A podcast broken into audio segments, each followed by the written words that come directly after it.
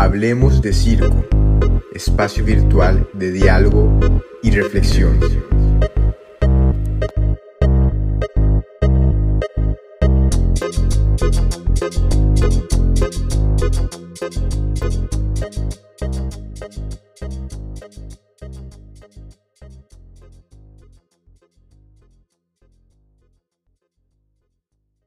Bienvenidos a todas las personas que nos siguen en los podcasts de Hablemos de Circo. Hoy tengo el gusto de entrevistar a Tefi Rojas, una payasa venezolana que vive en Brasil.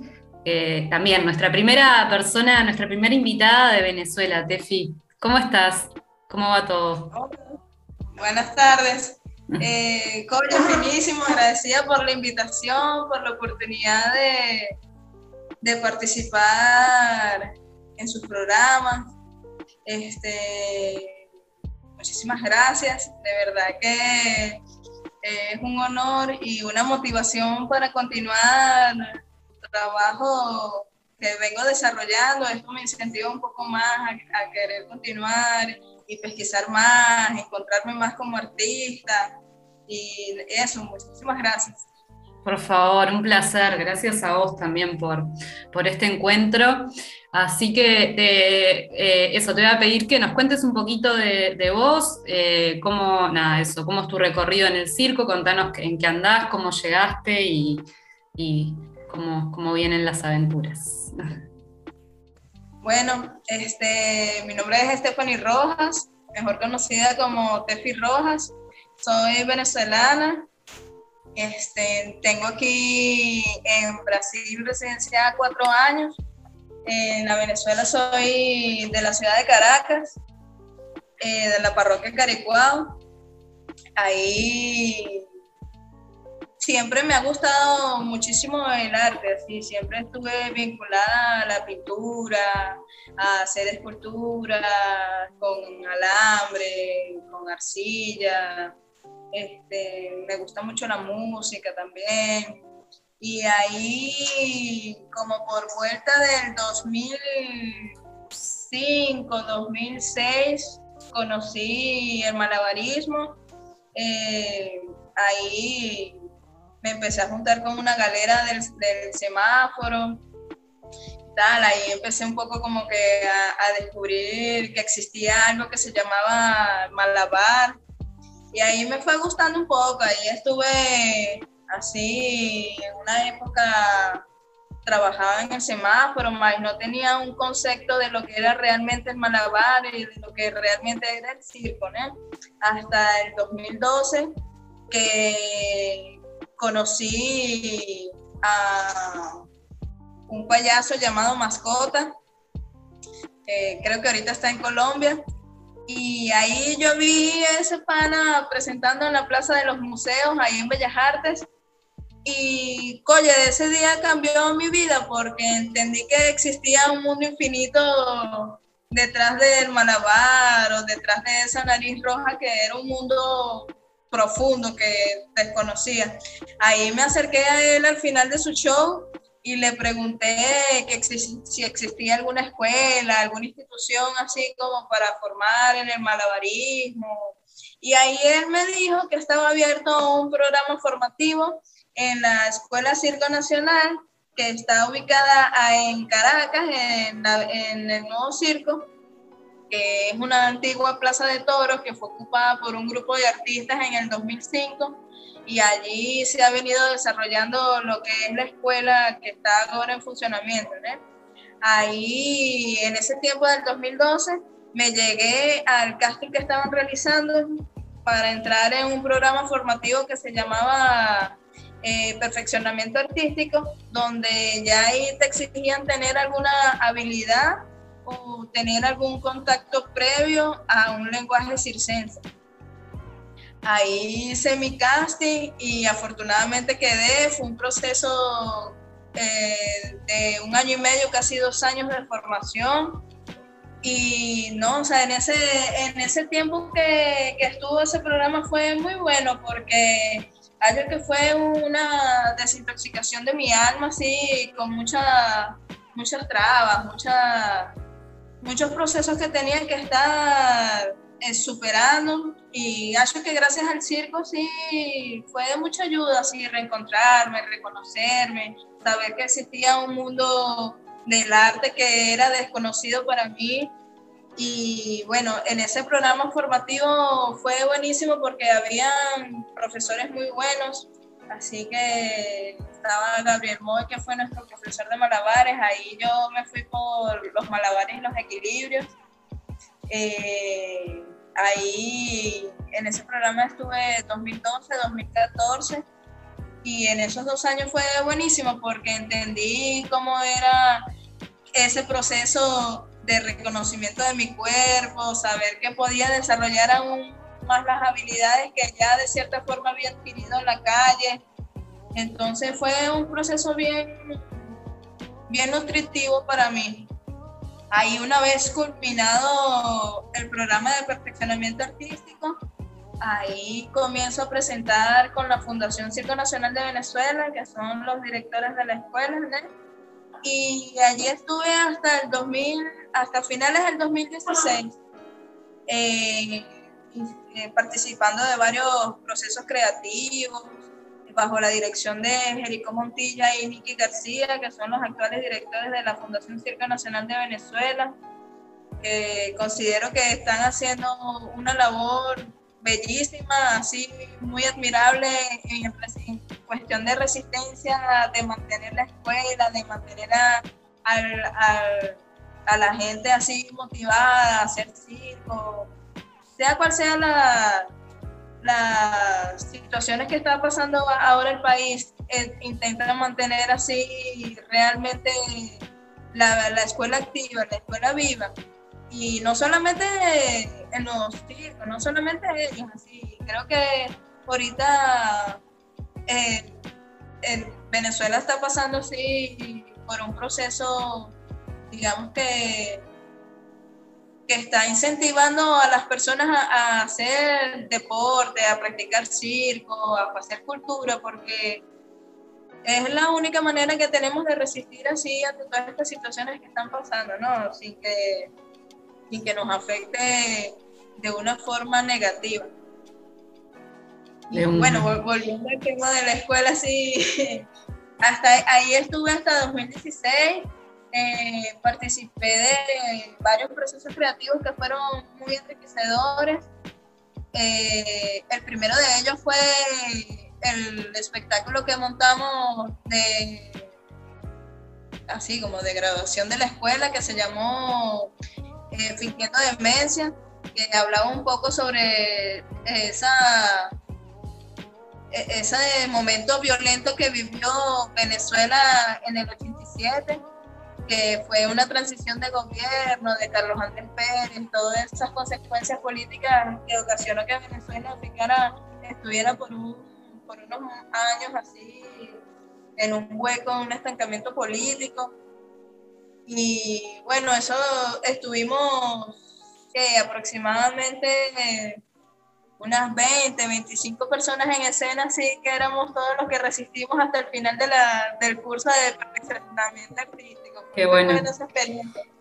Sí, y ahí fue buenísimo porque era la primera vez que yo experimentaba ese proceso creativo de, de una puesta en escena, de combinar lo que era el teatro, teatro físico y el circo, así no, o sea, fue un, proceso así muy bueno que, que, que fue como que lo que me hizo que me apasionara por, realmente por el circo. Ahí después hicimos otros montajes como eh, Pandora, la caja de los sueños de Pandora. Estaba, hicimos una obra muy bonita que se llamó, eh, era una adaptación de William Shakespeare de Una noche de verano eso fue mm. muy tener esa experiencia porque, ah, sí, la, la, escuela funciona en lo que era una plaza de toros antiguamente, más ahí fue ocupada por un grupo de artistas y se convirtió en lo que ahora es el nuevo circo.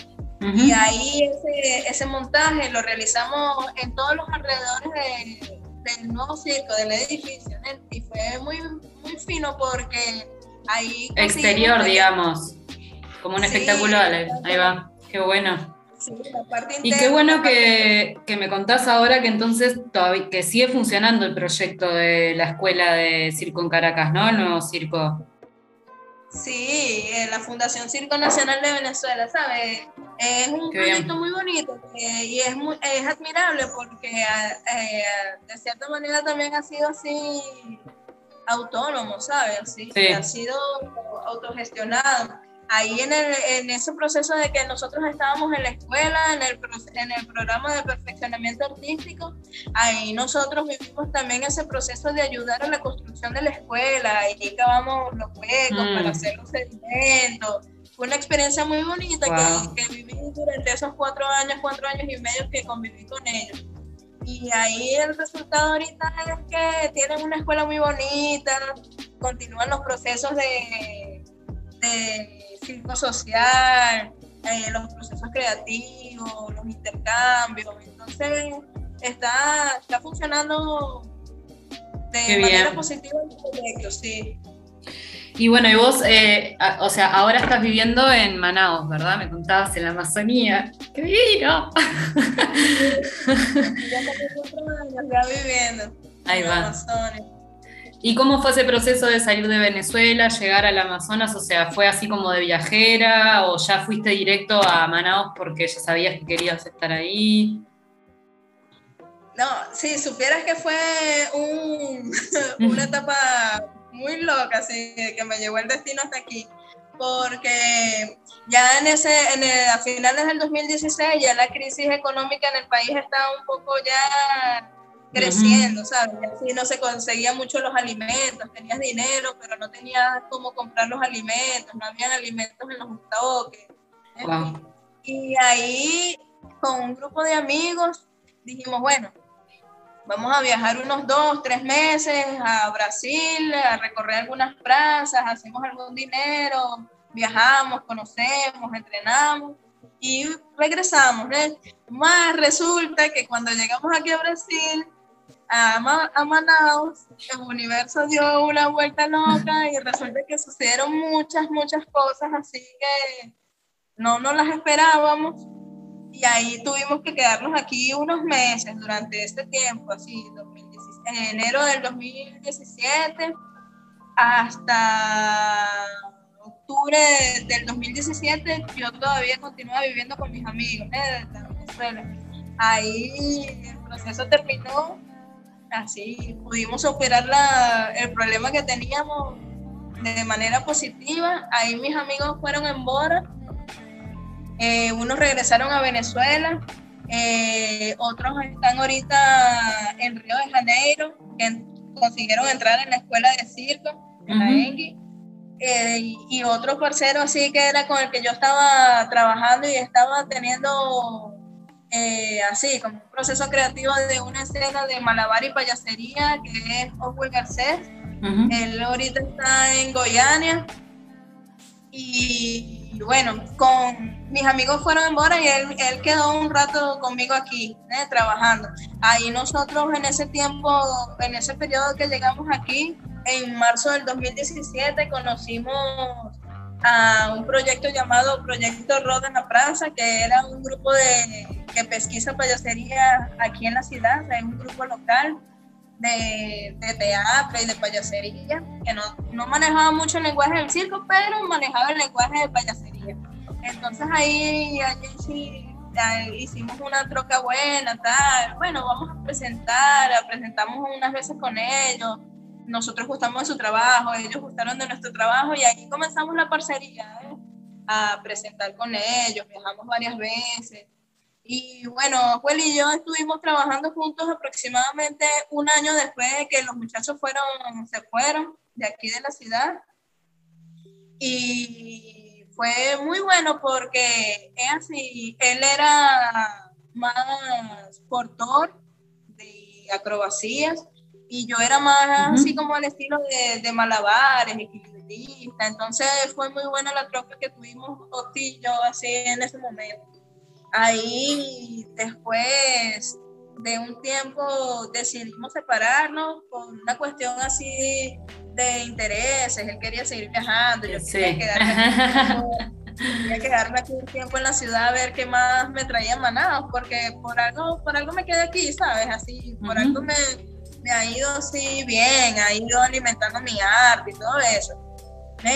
Y más ahí todavía seguimos en contacto, hablamos y tal. Y en algún momento nos recontaremos para seguir entrenando. Y bueno, cuando, él se, cuando él se fue, yo quedé aquí solita en la ciudad y ahí tuve que reencontrarme y reconocerme como una artista independiente, mujer así entregada a la vida. Ahí continué presentando con, con Proyecto Roda en la Plaza y fue eso, un proceso de autorreconocimiento, así, de de poder aprender a entrenar sola sin tener un compañero de que me motivara, de que saber de que tenía que automotivarme para seguir evolucionando como artista, todo eso. Hasta ahora ha sido un proceso muy enriquecedor, así que ya hoy en día sí me parece que es un hábito que tuve que haber aprendido hace un poco un tiempo atrás de estar, de estar sola conmigo en un mm. cuarto de ensayo, sí, realmente reconociendo y realmente entendiendo cómo yo puedo explorar y abrirme a las ideas, a las pesquisas que, que puedo tener así conmigo, con el malabar, con el cuerpo. Mm. Y está buenísimo. Qué bien. Eso, contar, eh, preguntarte un poco por, este último tiempo que, hablábamos hoy temprano, que, que, eso, tenés una, una, compa con la que están también ahora trabajando juntas. Y, igual me quedo como también pensando en esto que traías de, este lugar de como trabajadoras independientes. Eh, que como todo esto, que, lo hemos reflexionado pila también en, esto de, un poco, eh, nada, que en Latinoamérica hay como mucho, muchas personas que, nos dedicamos al circo como de modo autogestivo y, eso, y como generando nuestro propio recorrido, ¿no? O sea, ah, eso, hacias escuela o no hagas escuela, eh, y trabajas con colectivos y tal, como que siempre estás como construyendo ahí tu, camino, ¿no? Y como esto también de cuando llega el momento de, trabajar sola, ¿no? Que, no siempre, eh, no siempre todas, todos los artistas eh, les interesa o les convoca el trabajar solas o necesitan trabajar solas. Habemos otras personas que a veces sí, y, y como es también, como, no sé, como me quedó como resonando un poco esta reflexión que traías, ¿no? Como de todo, todo eso o sea, que más allá de, nada, eso, que es un trabajo de disciplina, de, metodología propia, que también es un trabajo de investigación, ¿no? Como ahí, no solo en la pesquisa artística, sino también en el cómo trabajar solas, ¿no? Y, no sé, como que me quedó resonando eso un poco también ahí. Eh, preguntarte un poco eso, en qué, como, cuáles son tus, tus curiosidades o tus deseos hoy y, que nos cuentes un poco de, de, tu, eso, de tu experiencia como payasa malabarista eh, hoy. Digamos, ya nos contaste de, cómo se fue construyendo esa TEFI, bueno, pero un poco eh, en qué andas hoy, qué curiosidades tenés hoy y, un poco de este proyecto que me, que me contabas con, con esta compañera. Eh, eso. Bueno, este, bueno, con respecto a lo que estabas diciendo de, eso de estar sola y tener un proceso, intentar tener procesos creativos sola es un poco difícil, ¿sabes?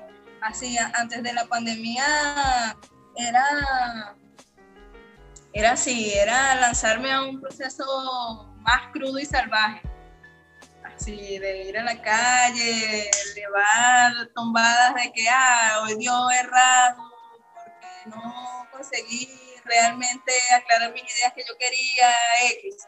Más ahí cuando vino la pandemia, que ya ahí tuve que estar un poco más en casa sola, tal, surgieron todas eh, muchísimas oficinas virtuales que hay, que fue no, o sea, fue increíble ese momento así, o esto que, este momento que se está viviendo virtualmente, ¿sabes? Que de cierta manera, ah, para mí fue una gran ayuda porque si bien soy, soy autodidacta y todo eso, realmente a veces necesito así tener contacto con información con personas que están ya en un nivel más avanzado para poder esclarecer dudas que tengo en mi trabajo, de pesquisa, todo eso.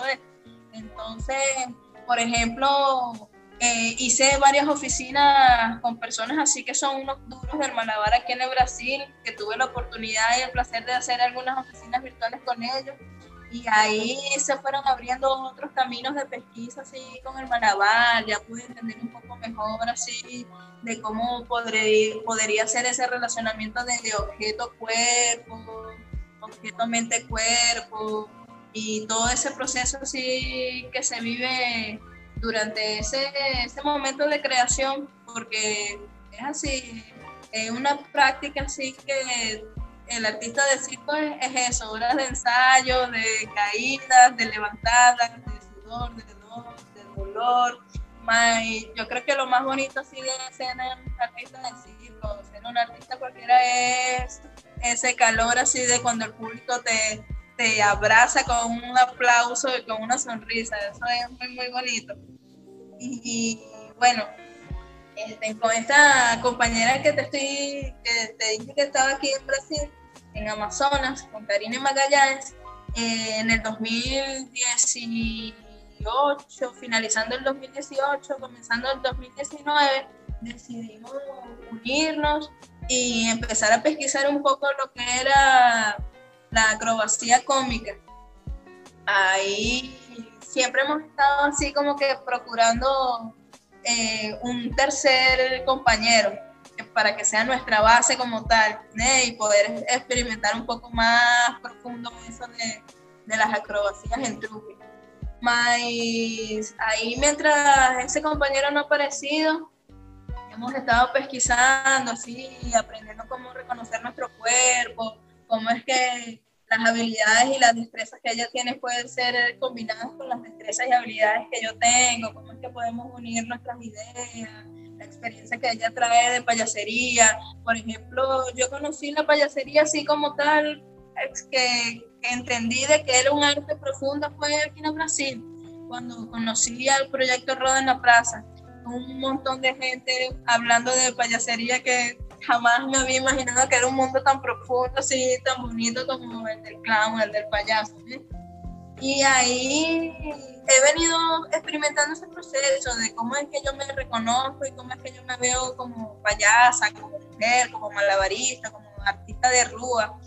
Entonces, no, o está siendo un, un proceso bien, bien enriquecedor. Esto de la pandemia de cierta manera ha sido una influencia positiva en mi vida, ¿sabes? Quizás ha sido una experiencia ruin para el mundo entero, pero siempre tiene algo positivo lo negativo. Y eso ha sido lo positivo, que me he podido encontrar como artista, reconocerme, saber de que no, o sea, no, no puedo pararme simplemente porque hoy no me siento con ánimos, al contrario, tengo que ver cómo, cómo yo puedo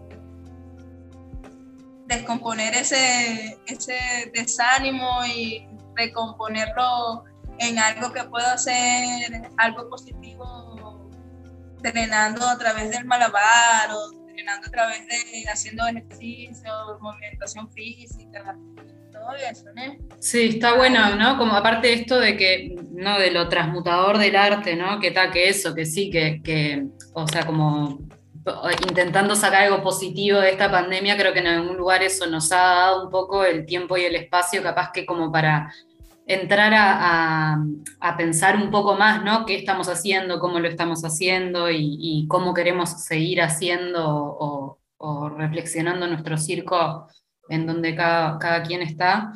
Eh, me, quedé, me quedó resonando esto que me traías hoy, como estas preguntas que andabas ahora de eh, pensando eh, las relaciones del malabar como objeto y la vinculación entre mente y cuerpo, como, no sé, sea, como me, venía un poco ahora como si, te dan ganas, como intentar hacer el ejercicio de entrar un poco ahí como en, esa, en esas preguntas que, o pesquisas que traías ahora, eh, como eso, ¿qué, qué, es eso? ¿Cómo nombrar eso?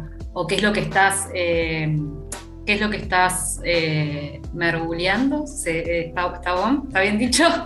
como en qué estás ahondando o, o buceando como un poco en esas relaciones ahí de del malabar eh, como objeto y su relación con el cuerpo, su relación con el, con el pensamiento a nivel creativo. Sí, bueno, este, eso ha sido un proceso un poco complicado para mí, ¿sabes? Porque en la escuela nos enseñaron a de que un malabar debería ser perfecto, debería tener técnica perfecta de ejecución. ¿eh? Y ahí cuando vamos a la calle, estamos solitos en la rúa presentando, está la adrenalina y se cae, y ahí como nosotros hacemos como para que la energía de, nuestro malabar no baje, sino que al contrario, se dispare. Entonces, eso ha sido un proceso así que estoy encontrando.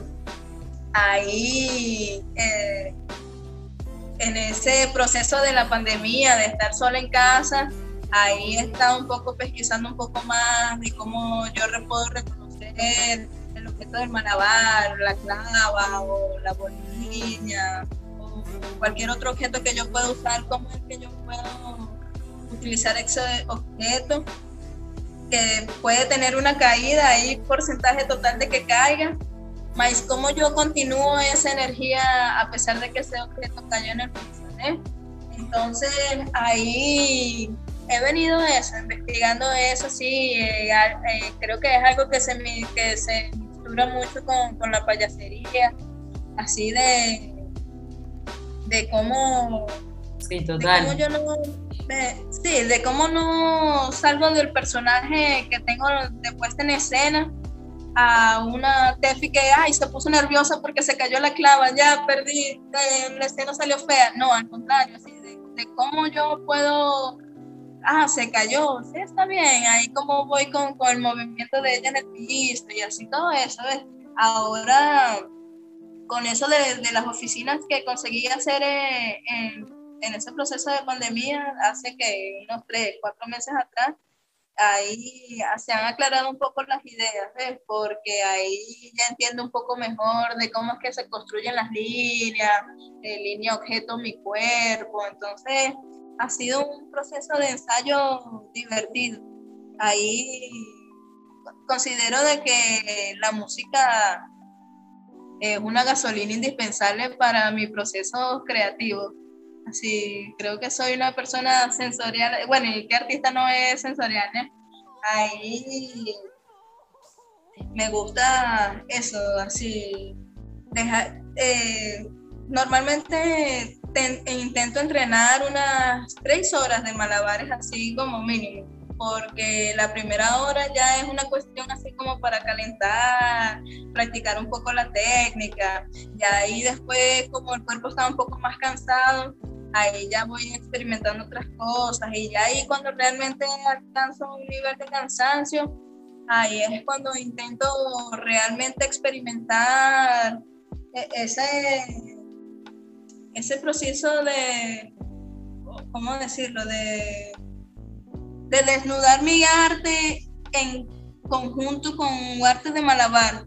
¿Saben? No es, no es tan fácil tener un proceso eh, de pesquisa creativo independiente. Es difícil porque ahí usted no tiene a nadie que le diga, bueno, este movimiento puede ser mejor así. Ahí es un proceso de que ahí usted va haciendo ensayo y error. Esta vez me salió mejor, quizás en el ensayo que viene no sale como esperaba, pero igual tiene un aprendizado. Entonces, esos procesos están siendo bien, bien enriquecedores. Y también, por ejemplo, aquí en la ciudad de Manaus, el circo, si bien ha estado creciendo estos últimos tiempos, estos últimos años, todavía no, usted no consigue una galera de malabaristas en, una plaza, ¿sabe? No tengo un incentivo así, no tengo una cultura de malabarismo como tal. Aquí normalmente hacen eh, en modalidad de aéreos, lira, trapecio, tejido, poco de acrobacia de piso de solo. Más así, realmente un grupo que estén trabajando a trupi de acrobacia o estén trabajando malabares, es un poco complicado conseguirlo.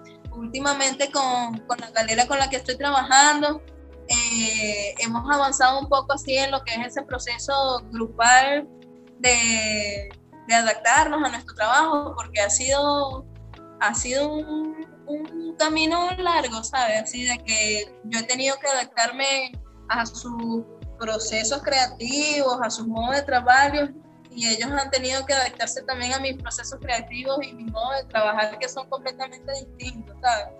Entonces, ya ahorita podemos compartir en escena unos malabares, entonces eso va incentivando la galera y me va incentivando así un poco más a trabajar, ya podemos hacer un tipo de malabares un poco más corporales juntos, entonces, no, o sea, está, está buena la pesquisa, sí, falta, ¿sabe? Quizás falta un poco más de, de una pesquisa más profunda de técnicas, y de conocer a personas que realmente trabajan una técnica de malabar así corporal más aprofundizada, más estamos en ese camino de conocer, de tocar con personas que están por ese camino.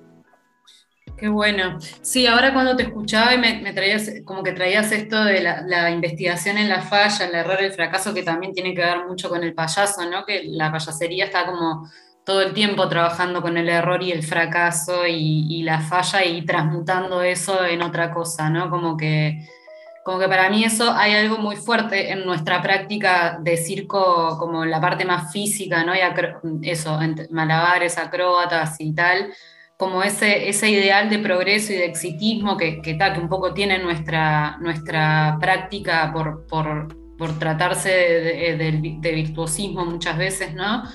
pero cómo, cómo hacer parte de eso, cómo, cómo trabajar eh, ese lugar, ¿no? De que, eso, que más allá del conocimiento técnico, que, sí que las herramientas técnicas a veces nos dan, eh, nos dan como eso, la posibilidad de, poder resolver esos errores. Eh, de alguna forma, más en términos de eso, de, salud, ¿no? en ese sentido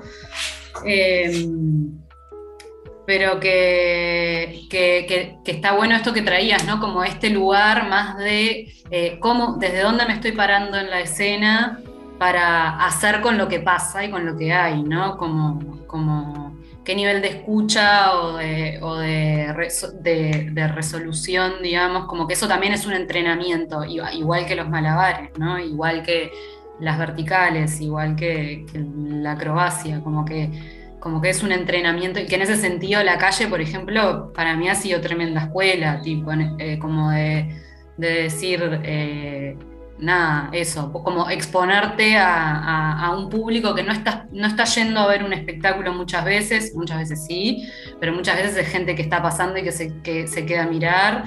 O, bueno, sí, o eso, en festivales de Rúa, gente que va a, ver espectáculos de calle, pero como que hay tanta, como eh, a diferencia de las salas, ¿no? Que, que, como que las condiciones son mucho más controladas y sí, obvio, siempre pasan cosas en todos los planos, pero como que siento que en ese sentido la calle siempre trae como más variables a, como a, resolver, como ese entrenamiento de decir tipo, ta, estoy acá presente, atenta, escuchando, disponible, eh, a ver cómo, cómo, cómo puedo relacionar eh, eh, afectivamente también con esto que está pasando, ¿no? Y, y bien. Eh, me da como curiosidad, ahora me, estabas como nombrando un poco esto de tal, el movimiento del circo ahí en Manaos. Eh, no sé, como, eh, claramente me dan ganas de preguntarte, haciendo un paréntesis del circo, como qué está pasando, tipo con la selva, qué sabes, qué no sé qué, como un poco me dan ganas de, saber eso y también o si en Manao se sabe o si no se sabe, si eso es en otra parte. Yo la verdad que tampoco es que tengo muy claro ahí el mapa. Eh, pero bueno, también como, como eso, como, que, mm, como cuál es la relación del circo con, con, con, la comunidad ahí en Amazonas, o sea, más allá de la comunidad del circo que ahora nos estabas contando, ¿no? que, que está como más dirigida hacia lo acrobático y, y, la payasería por sobre todo. Pero bueno, ¿cómo, cómo se vincula esta comunidad del circo con, este lugar, ¿no? con, esta Amazon, con esta Amazonia y, qué está pasando también allá, si sabes o igual? Bueno, este, imagínate, la Amazonia, sí, la madre naturaleza y la energía bonita. Ahí, bueno, es evidente todo lo que está pasando, sí que no se puede ocultarle del sí que son injusticias que están realizando con el pueblo indígena que están ahí, que están en la selva, ¿eh? y que de cierta manera el gobierno no está haciendo nada, más bien está incentivando para hacer estas matanzas en las tribus indígenas, para robar sus tierras, todo eso. Y bueno, es un poco injusto así, hay personas aquí que están haciendo movimientos contra las leyes que ya han sido aprobadas para la explotación de esas tierras, en todas las situaciones que viven con los garimperos, todo eso. Entonces, ¿sabes? Hallo que, es una situación poco triste así, porque de cierta manera el gobierno debería estar eh, así, cuidando, eh, tentando de que esas tierras sigan siendo sagradas, ¿sabes? Es el pulmón del mundo, el mundo está en un caos total así por culpa de nosotros mismos. Entonces, no saber ver eso, eso que está ocurriendo contra los indígenas es un poco indignante. Ahí, otra cuestión, eh, ahí eh, no sabía, si no tenía ni idea de que existía un mundo de payasería en, las tribus indígenas. Eso me pareció súper increíble. ¡Wow! sí, así de que realmente tienen figuras de payasería en, en así, chamanes. Eso, sí, yo había escuchado un poco, o sea, en algún momento, pero no, no nunca había tenido la información verdadera, la información de la fuente. Gracias, Tefi. Yo no tengo así la información cierta que te pueda dar, pero realmente es un mundo extenso, así que yo no sabía que, que tenían así figuras de payaso en las tribus indígenas. Eso me pareció súper increíble, porque uno siempre se imagina el payaso en nariz vermelha, cara blanca, y ahí cuando me muestran así realmente cómo son los payasos en las tribus indígenas, es otra realidad así completa que, o sea, es una figura ancestral bellísima, así que, que realmente te puede transmitir un rizo así sin tener algún maquillaje así estrambótico. O sea, son chamanes de las tribus que, que, que, que trabajan payés, pajés, no, no, recuerdo muy bien, pero sí, es un mundo muy bonito, realmente sí, el, mundo de la payasería me pareció un mundo extenso, infinito y profundo, muy bonito, que realmente mm. quisiera continuar en esa pesquisa. Y bueno, este, con respecto a lo de las comunidades por aquí. Eso me, me como me, provoca pila esto que traes, porque nada, como que yo un poco estoy como en una especie de, de, de pregunta sobre estas ideas que tenemos al respecto de que el circo es, eh, es europeo, ¿viste? Como que. Mm, o sea, entiendo que capaz que hay un modo de hacer circo, a esto que llamamos circo contemporáneo, que, que, pueda, pueda, o sea, que tiene una raíz fuerte en Europa, pero también, o sea, como concretamente a las, como, nada, como que en, estos años de, estar eh, circulando por, por, Latinoamérica, como que me ha ido llegando información de eh, eso, de comunidades y culturas indígenas que tienen prácticas acrobáticas y circenses.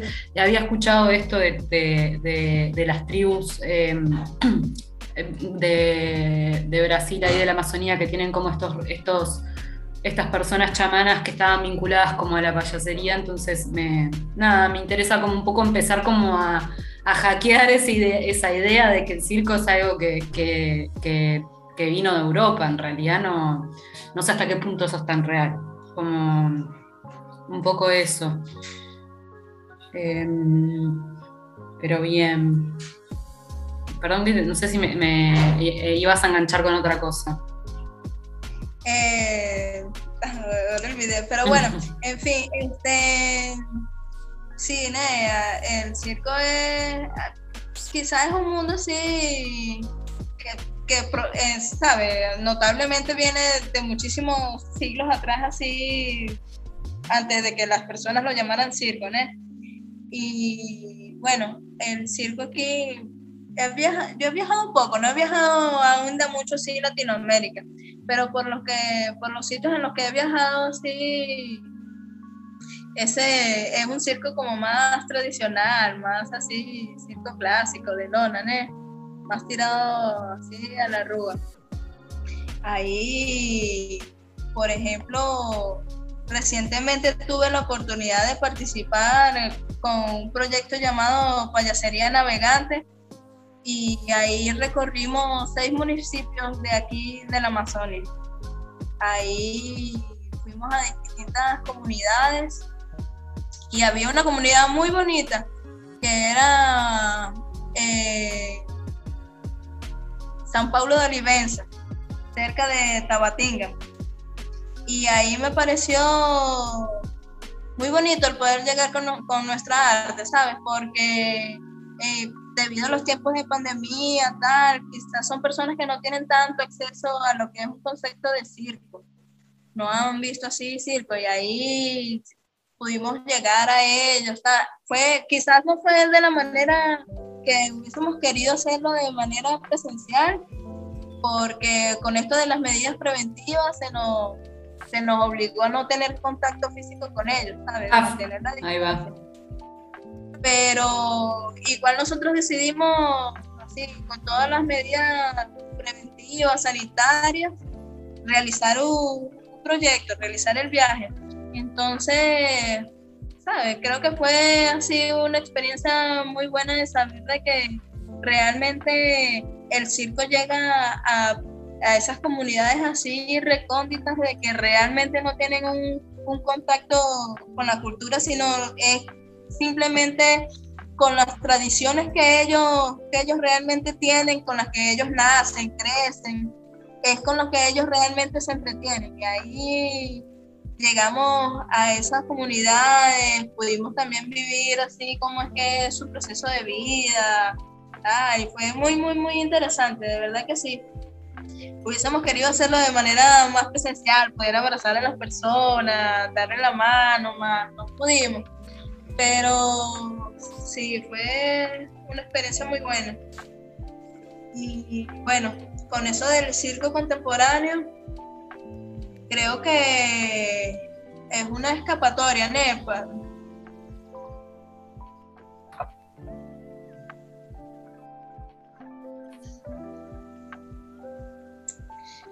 Bueno, y con, con eso del circo contemporáneo, o sea, yo creo que ha sido eh, eh, algo bueno para, por ejemplo, para mi generación, así que soy de la generación de que 2005, no, 2000 2007, 2010, algo que ha sido bueno, ¿sabes? Porque no todas las personas tenemos acceso a ir a un circo tradicional para que nos enseñen, no, no venimos de una familia de circo tradicional, ahí no todos tenemos acceso a una escuela de circo, entonces muchas veces tenemos que como que experimentar a través de habilidades que ya tenemos, de danza, malabar, tal, y experimentar por cuenta propia. Entonces, eso que hizo de de que el circo contemporáneo ha ido creciendo en el mundo. Estos últimos años ha sido ha sido buenísimo y quizás inspirador para todos. Y en ese caso me incluyo así de que ha sido inspirador porque ahí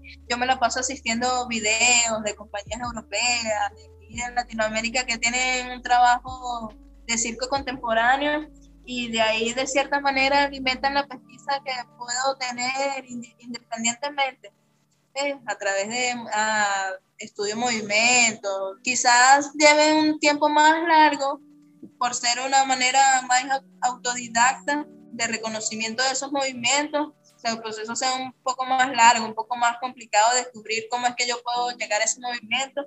Mas igual es un proceso enriquecedor, ¿sabes? Así que para uno que no tiene un acceso real a una escuela de circo cercana, el circo contemporáneo es una salida. Sí, total.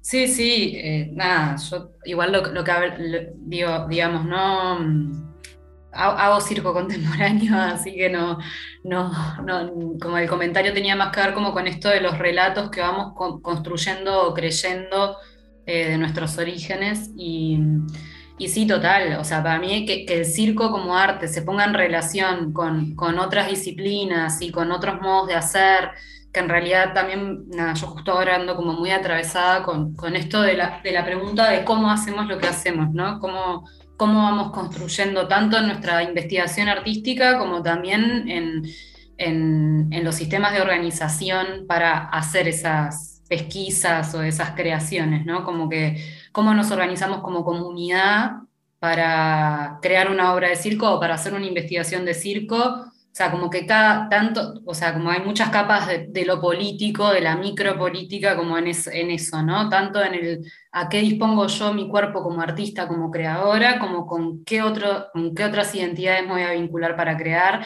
y qué sistemas de poder van a operar en cómo nos estamos vinculando, ¿no? Como que, como que un poco mm, vengo bastante atravesada por eso y, y, y siento que, que eso, que, que, que un poco es una, como son preguntas que, el circo contemporáneo y el arte contemporáneo también está atravesando un poco, ¿no? En, eso.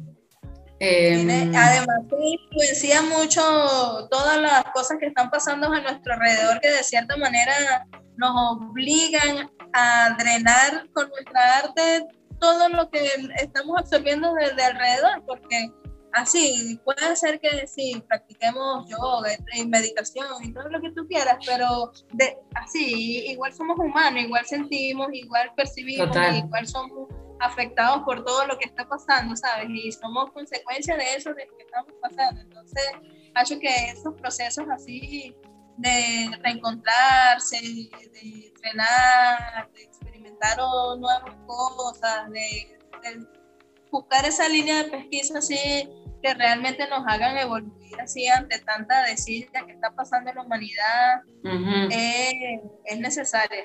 Total, Total, total, sí. Y ahora también, eh, eso, ya estamos como entrando en nuestra, en nuestra fase final de la entrevista, en donde, como, como verás, un poco empezamos a derivar ahí entre filosofía y, y política, que, que, nada, son provocadas por nuestra práctica artística, pero también eso, como, como en esto de, la relación que hay entre el arte y la vida, ¿no? Como que nada, que como artistas también eh, eso, estamos ejecutando nuestra práctica en, un sistema. Eh, en diferentes sistemas, pero bueno, mm, no, estoy hablando del sistema capitalista, sino de los sistemas eso, vinculares, afectivos y, institucionales y capitalista también y todo, pero como, como que hay muchos sistemas también, ¿no? Y esto que traías de, también las otras formas de hacer y la disidencia en ese sentido, ¿no? Como encontrar otros modos de hacer más allá de, de lo formal y lo institucional que igual es necesario. Y mm,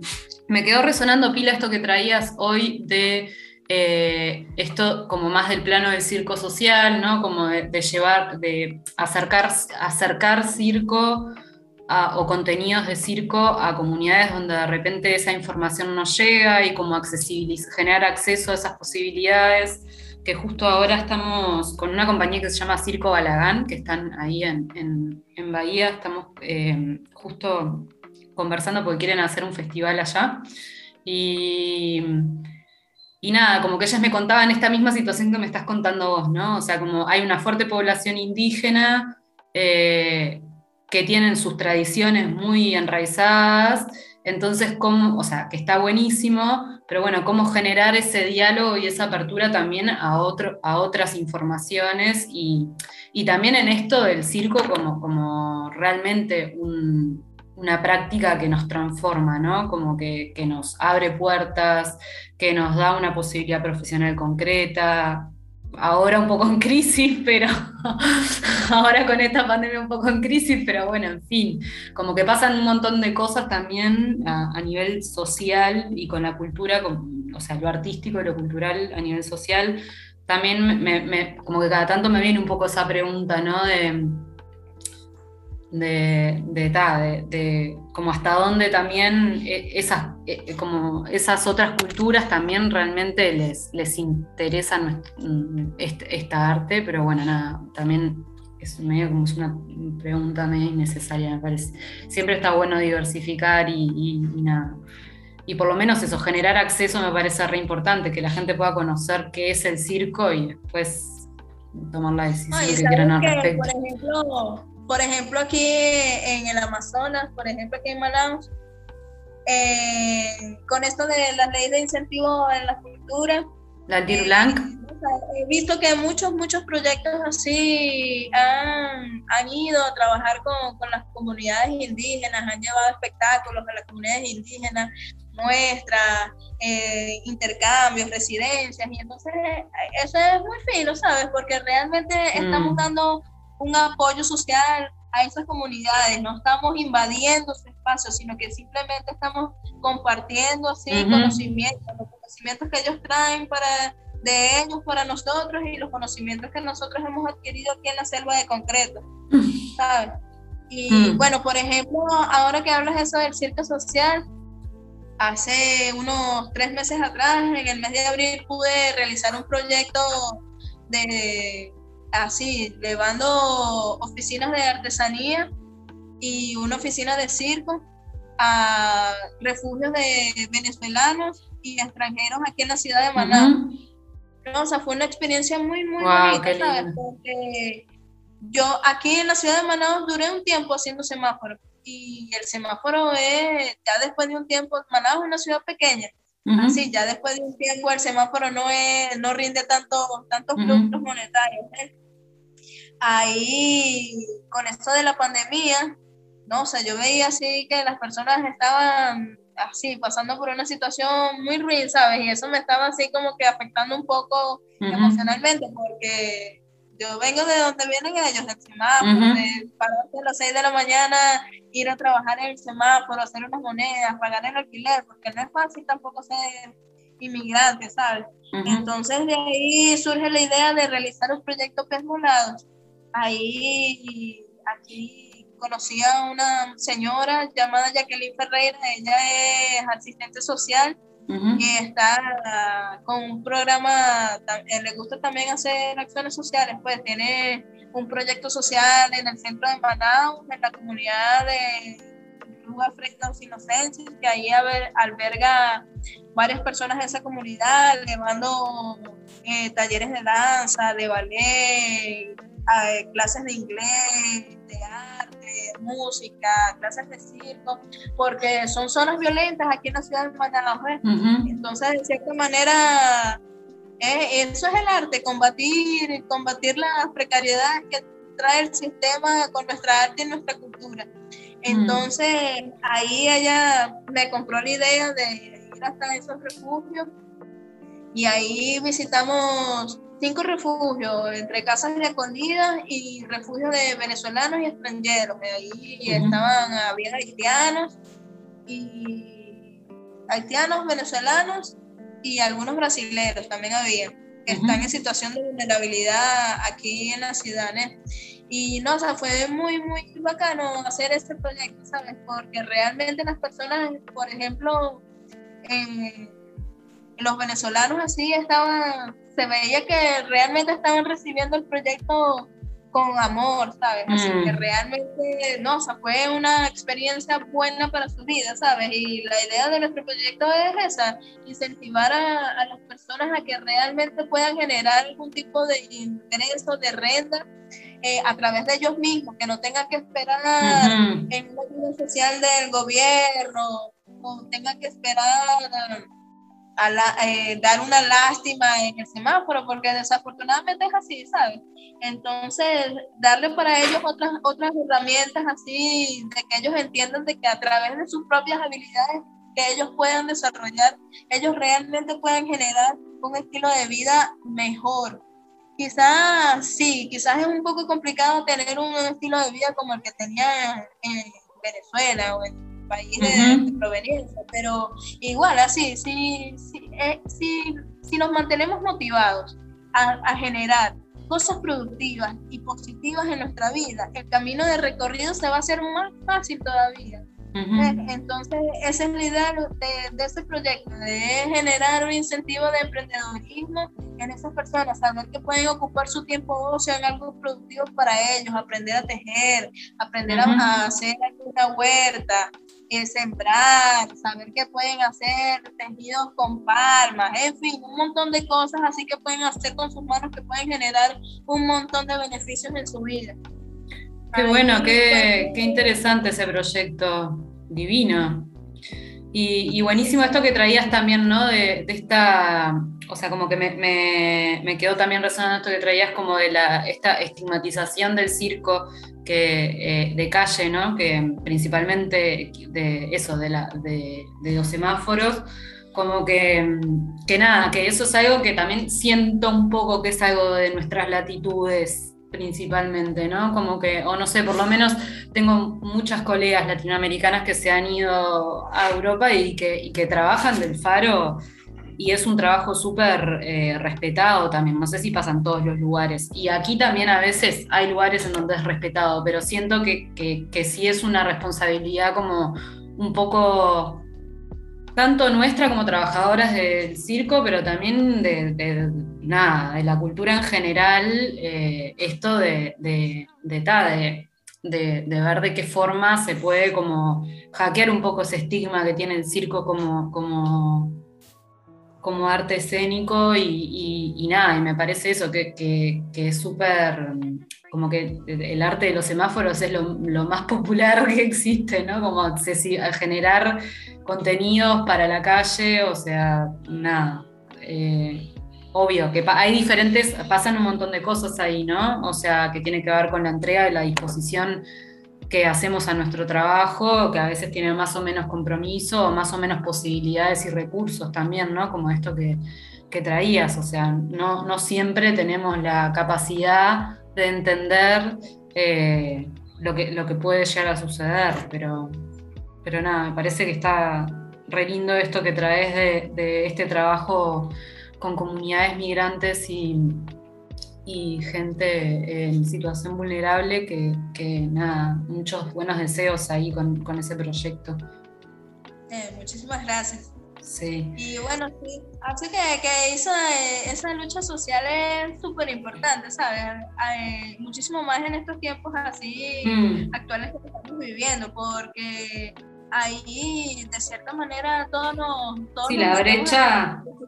La brecha empieza a hacerse, que la brecha empieza a hacerse cada vez más grande, ¿no? Como que si ya había una brecha eh, social, ¿no? Como que esta pandemia medio que eso, o sea, no sé, están pasando cosas en ese sentido y, está bueno que como, humanidad eh, nos, hagamos un poco cargo en la medida que podamos, ¿no? De, tanto eso, de cómo nos estamos tratando entre humanas, pero también porque tiene que ver, o sea, el cómo, cómo nos vinculamos con nuestra comunidad, es cómo nos vinculamos con la tierra y es cómo nos vinculamos con, con el agua y es cómo nos vinculamos con, con un montón de cosas. La verdad que, que sí, yo así estoy como, no sé, eh, o sea, como desde mi lugar de cómo se puede aportar, por ejemplo, esto que traías de la selva, que nada, que a mí es algo que me preocupa mucho, eso para mí es una zona de nuestro, de nuestro continente que es un tesoro, que tiene eso, mucha sabiduría, mucha medicina, eh, es un, un, espacio, además de ser el pulmón de uno de los pulmones de nuestro planeta, también es, un lugar de eso, mucha sabiduría ancestral muy poderosa y que, y que, que, que la tenemos que proteger. Y es indignante ver cómo muchas de las personas que están apoyando esa, esa explotación en la selva amazónica, ese, esa tala que están realizando, las matanzas que están realizando los indígenas, es indignante ver cómo, cómo está sucediendo simplemente por el simple hecho de ir y, tomar las riquezas así, tal cual en una época de colonización. eso, eso te iba a decir, es la, neo, la neocolonización. Claro, son personas así que no le hacen ningún mal a la humanidad. Así, ellos están en su tierra, en su mundo, sembrando, eh, alabando a la madre naturaleza, cosa que nosotros no hacemos, cosa que nosotros estamos eh, digamos que en un lado pagano así de la vida en la ciudad. Entonces es muy indignante ver eso, ¿sabes? Y acho que ahí es donde viene nuestra posición como artista eh, en, ese, en ese posicionamiento social y político, porque, cara, tenemos que gritarle al mundo de las cosas que están haciendo los políticos que están errados. Y qué mejor manera hacerlo de que hacerlo con nuestra arte. Sí, y también eso, como dejar de depositar como todas las expectativas y las soluciones en la macropolítica y atender la micropolítica, ¿no? Que es súper poderosa y que es ahí también, ¿no? Como esta, esta, esta gota, ¿no? Que, esta gota que cae, que expande sus ondas, ¿no? De, de, de, afecto y de efecto, eh, que, que nada, que, que, está ahí también, ¿no? O sea, sí, obvio, también como artistas está bueno eh, eh, nada, estar en ámbitos políticos y, participar de, la macropolítica como, como, artistas, como trabajadoras de la, cultura y, tal, pero, pero también atender esa micropolítica, ¿no? que, es súper poderosa y, nada, celebrando ahí y, los mejores deseos de verdad para, todo el trabajo que, que estás haciendo por allá. Oye, muchísimas gracias. Y bueno, esperemos que, ¿sabes? Sea un proyecto que tenga una continuidad, porque la, el oleaje de inmigración que se está viviendo en el mundo es increíble. Entonces, quizás no todas las personas que estamos inmigrando en este momento tenemos así la fuerza espiritual de vida para continuar, levantarte y comenzar de cero cuantas veces sea necesario. No todas las personas tienen esa fuerza.